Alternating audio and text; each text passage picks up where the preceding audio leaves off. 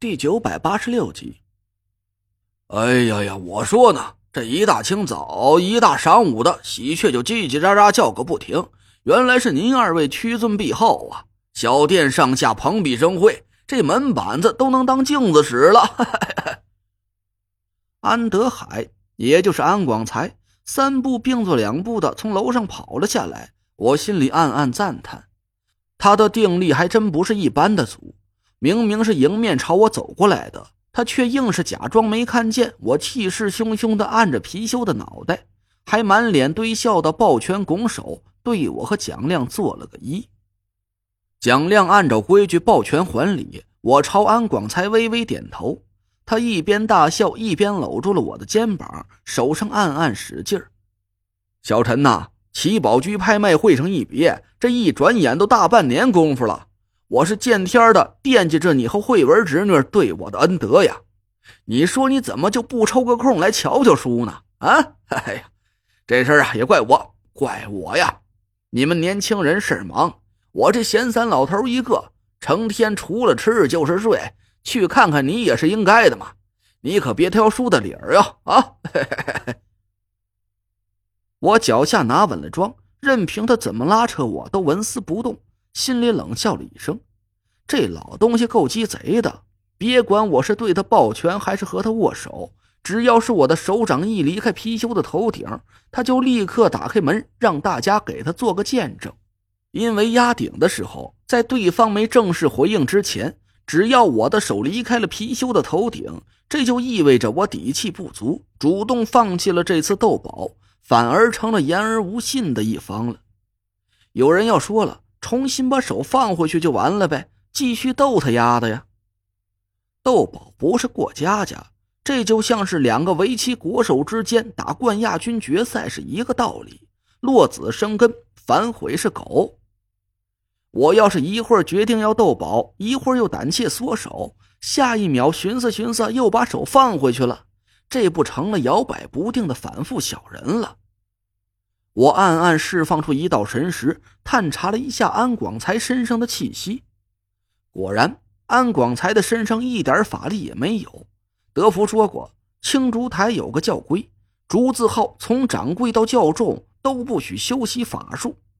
这也难怪，竹字号掌管着青竹台的财政大权，一旦手里有钱，还身负法力，难免会心生觊觎居士之位的不臣之心。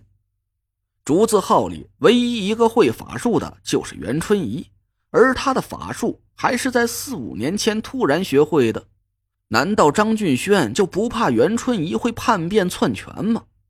我一下子想起了我撺掇袁春怡更进一步时，他身上腾起的那股杀气，心里更笃定了一件事：袁春怡和张俊轩之间绝不是表面上的上下属关系这么简单。我的脑子里想着袁春怡的事儿，脚下却扎稳了马步。安广才暗中使劲扯了我几下，我纹丝不动。他急得脑门上都见汗了。哎呀，小陈，你说你这孩子老擎着个胳膊，你也不嫌累？走走，树屋里有饼好茶，八八年的青饼，四五年了，树连拿出来闻闻都舍不得，生怕跑了味儿。哎，你猜我花了多少钱？足足两万八呀！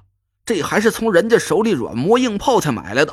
今儿个你来了，叔必须把你给招待舒服了啊！对对，还有蒋大事，咱上楼开了去。哎呀，你倒是走啊！我转头看着鸡翅白脸的安广才，脸上露出了一丝坏笑。安叔，喝茶不着急，咱得先把这边的事儿给了了，你说是吧？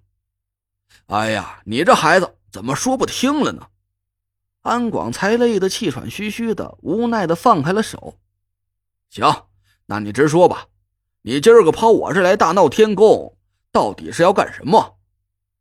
我一脸无辜。安叔是古董行里的老人了，这点意思还不明白？你说我要干什么？当然是斗宝喽。斗！哎，小陈呐，陈爷，祖宗！安广才急得嗓子都劈叉了。指了指站在我身边、无聊到拿着手机玩连连看的蒋亮，你这不是要啐你叔这张老脸吗？啊，蒋大师都亲自出马了，你让我拿什么和你斗？我还不如直接抹了脖子干净呢。哦，也行，那开始吧。那谁，给你老板拿把刀。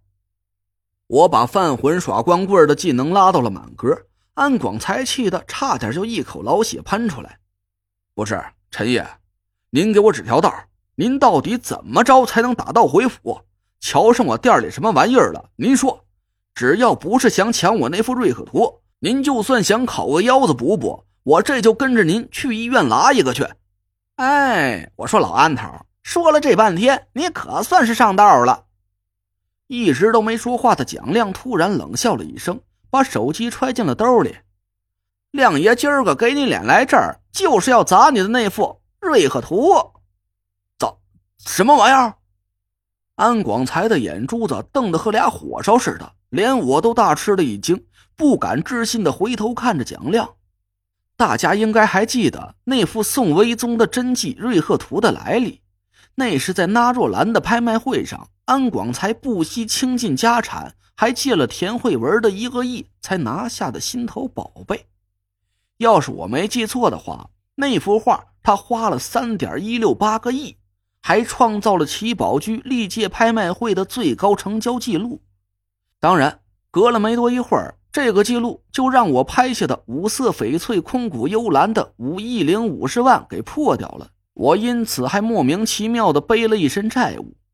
但不管怎么说，那幅画是花姐亲自鉴定的，而且还得到了所有参拍者的一致认同，没有一个人提出异议。蒋亮竟然说那幅画是假的，我急得一个劲儿的朝蒋亮使眼色，蒋亮却瞄都不瞄我一眼，朝着安广才勾起了嘴角，满脸都是讥讽的神色。怎么着啊，老安头，压一把大小，敢不敢玩？你你说的是瑞克图是吧？七宝居拍卖会上派来的那幅瑞克图？废话，说的就是你当了裤衩子抢来的那幅赝品，人家真品还在关外博物馆里存着呢。你你敢说那是赝品？